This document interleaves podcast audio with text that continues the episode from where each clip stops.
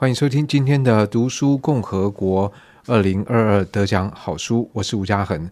在今天这个单元里面，我们要介绍另外一本在今年为读书共和国得奖的书籍，这是果子文化所出版的《守护马来熊的女孩》。而在节目，我们邀请到的是果子文化的总编辑邱静荣。静荣你好，主持人好，各位听众朋友，大家好。我想得奖总是愉快的一一件事情，所以你要不要分享一下，谈一下你对于得到这个奖的感觉？你你会有点意外吗？说，哎，这本书居然得奖了，还是？呃，这本书哦，其实它在国外出版以来就得到了呃不少奖项。呃，我们能得到这个奖呢，还是感到非常的荣幸，也觉得这是对我们来说意义非凡哦。因为这样的一个题材与它呈现的方式。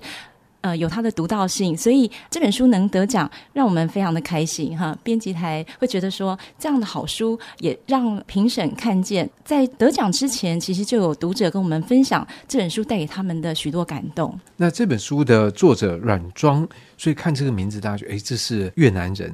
然后他在这这个绘本里面有吉特之东所画的画，然后再翻译成中文来出版。所以呃，这位阮庄是什么样的人？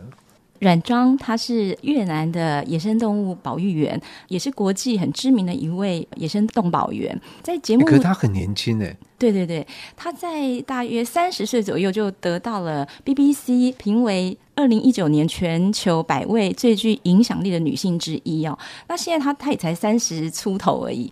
在 Open Book 的颁奖典礼现场，他有特别为我们录制了一段话，也感谢评审授予他这个奖项，以及感谢读者的支持。那影片中也提到了他为什么写这本书，以及他认为梦想是不分性别的。即使她是一位女性，在越南出生成长的环境，也不看好说今天女性可以当一个生态保育员吗？然后这样的工作，呃，他其实在呃。八岁的时候就已经立下志愿，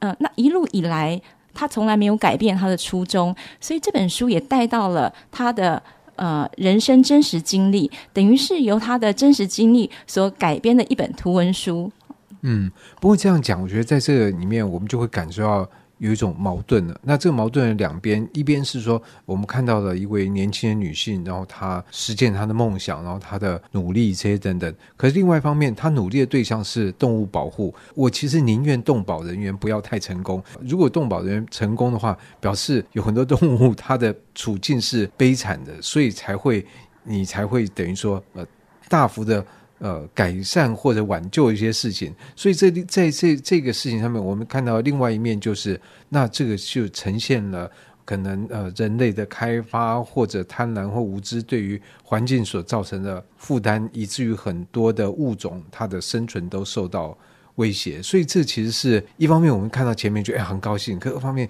你看到动保这个题目，又会有一点嗯，好像心里就会沉重起来。这样，尤其像马来熊，其实台湾也有台湾黑熊，所以看到马来熊，其实对于很多台湾人来讲，呃，是是有所感的，因为这个物种在我们的环境里面，虽然我们没有真实看过它存存在，知道我们知道它是台湾的一部分了。呃，其实刚刚主持人提到，像。呃，野生动物他们在呃受到迫害的情况，可能各地不一样哦。台湾面对台湾黑熊跟越南他们呃，比如说在书中他呃守护马来熊，其实有很多环境背景的差异，或者是说呃野生动物它面对困难的差异。刚刚有也有提到说啊，那个主持人说宁可呃保育员不要太成功，但我我在想哦，因为在这本书里面我看到的真相是，其实那些事情，比如说土地被剥削。越南有一些非法的熊奶农场哦，那熊如何被活取胆汁这种恐怖的画面，让他从八岁才会下定志愿，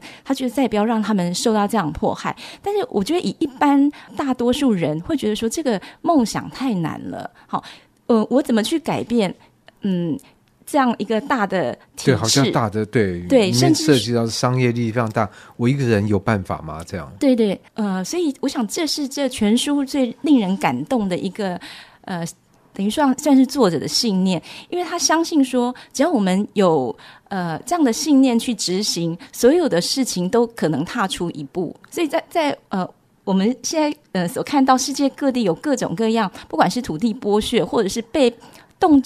动物也好，或是甚至人类也好，被不不人道对待的情况哈。那大部分的时候，当我们想去协助，却发现我们无能为力，多数人都选择转身。好，那这个作者呢，我们可以看到，嗯，他从许多的细节上都在鼓励大家，其实我们有可以做的，只要如何如何。就说他像他，他决定要成为一名动保员，那他才八岁，他从八岁起。经过至少六年的时光，他每一年都向动物呃保育协会哦投递他想要申请志工的这个呃信函。呃，我们可以看到说他在书里也提到，他又尽量去补足自己的不足，比如说当一个动保员需要英文好。好，那或者说需要哪一些知识技能，那他也去结交世界各地哦热爱保育的人士，好了解他们做哪一些工作。所以这个书其实很有趣，是有很多的知识含量，他在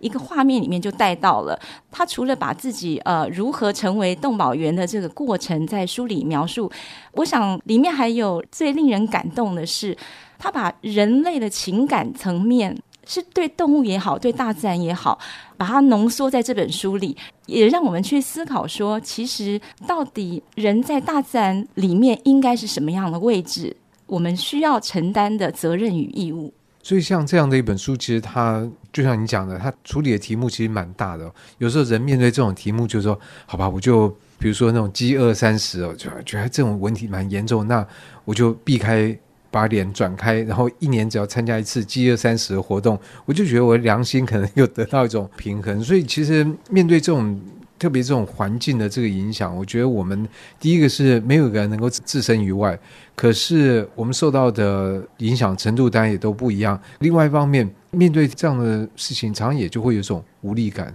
所以，金融是不是可以把像这本书里面，它作为一个绘本，它怎么样来去陈述？他的故事，以及这这是一个什么样的故事？这本书它大致上我们可以分两个线来看，一个故事线呢，就是有带到他如何成为保育员，以及为什么成为保育员的这个过程。好，另外一个故事线呢，是他如何让小小的马来熊在大概两周岁被救到这个基金会之后，他如何协助他回到野外，那在野外观察他的情况。确定它能够在野外有同伴的协助，也适应野地的环境之后，就是跟它道别。所以这本书的知识含量其实也蛮高的，但是它不会说教。这个知识含量是指哪些方面的知识？嗯、比如说是我们对于保育的这个了解啊，或者说对于马来熊这样的物种，它的比如说栖息啊，或者是生活的方式有些了解。其实几乎都有带到。我们从书的一开始就有呃，比如说一个画面就可以呈现他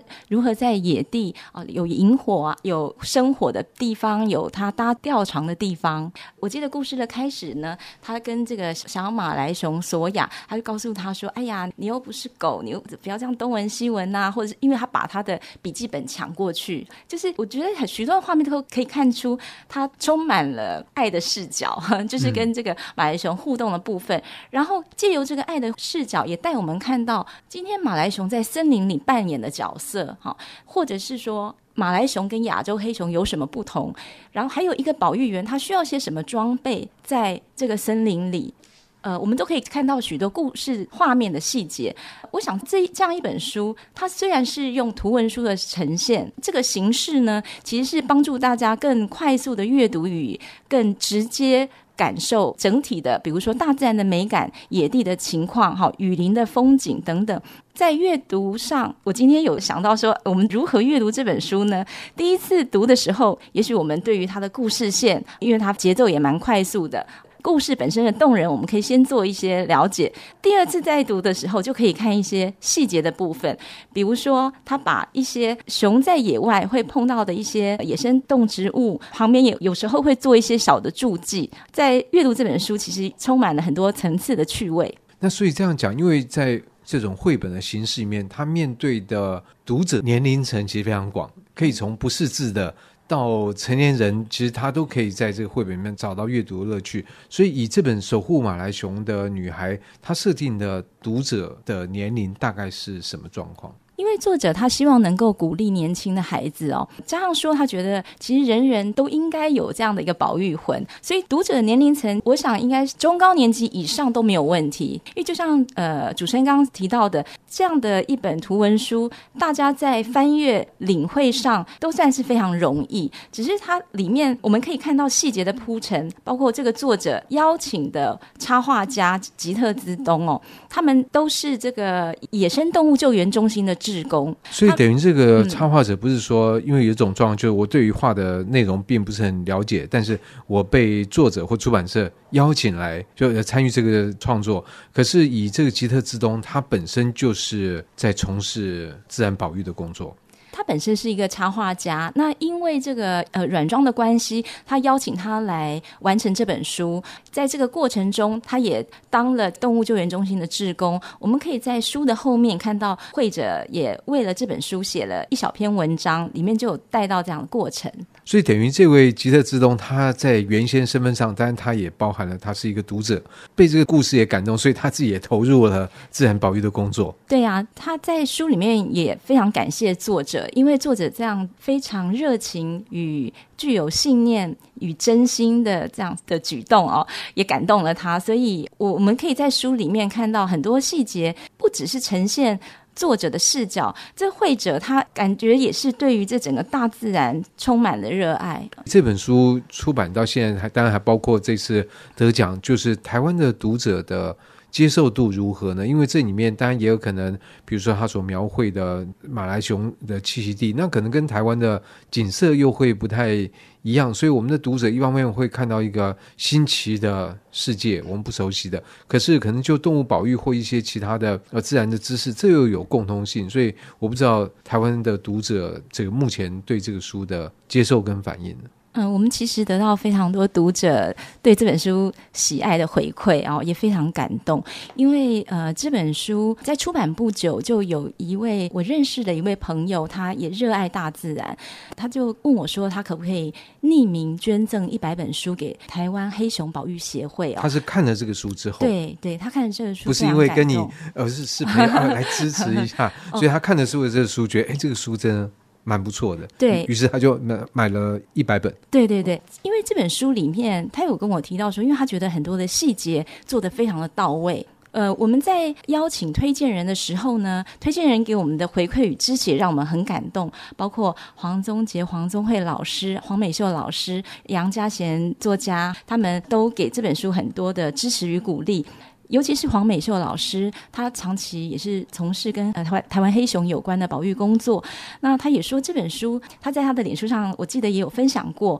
她觉得在很多的谈保育的书里面，这本书特别触动她。因为可能有些保育书会是谈理论啊，或者说告诉你说我们不保育的话，我们多危险啊，多那个啊，或者以法律来威胁。但是其实像一本这样的守护马来熊的女孩这样的书，它是动之以情，所以里面有很深的情感的投入。对，我想是这个作者他在书里面也有提到。多次哦，哎，比如说他决定要成为一个最棒的保育员，这样，尤其在书的最后，他跟小马来熊索亚在野外道别之后，他内心也有这样的呐喊，这样。其实这件事真的太困难了，我们没有办法阻止人类的贪婪，或者世界各地遭受各种各样的破坏，甚至土地、森林被剥削的情况，在书里面也有动人的描述，比如说。好不容易，小马来熊索亚也长大了，他终于可以为他寻找森林，但是他寻找了五座森林，每一座森林都是千疮百孔。比如说旁边有水坝，好，这个森林会被淹没，它不适合当森林。也有的是这个森林这么的漂亮，结果里面充满了陷阱。他最后找到了这一座，就是这样的状况。他决定他要跟当地附近的村民，比如说办讲座、培训工作坊等等，让大家了解守护森林的重要，以及再让这个森林。重新变回一个可以让野生动物栖息的地方。整本书我们都可以看到，它始终维持初衷，然后找寻各种方式，让现况可以做改善。所以我觉得我们对于这种自然环境的重要性，我想都不需要再辩论。只是我们对于这种关怀，我觉得至少以我觉得应该是更多的建立在知识上面，因为才不会滥情。就知识可能会觉得冰冷，可是没有知识，而是一厢情愿的说来做保育，有时候会造成更多的我们不乐见的结果。所以在这本《守护马兰熊的女孩》里面，我想透过金融的介绍，她在里面一方面也有知识的关照，更重要的是有情感的投入，使她这本书在今年的 Open Book 的年度好书奖里面得到了年度童书。那今天的节目我们就来介绍这本书，但更重要的是也希望有更多人阅读与分享。那今天就非常谢谢静荣。好，谢谢主持人，谢谢大家。以上单元由数位传声制作。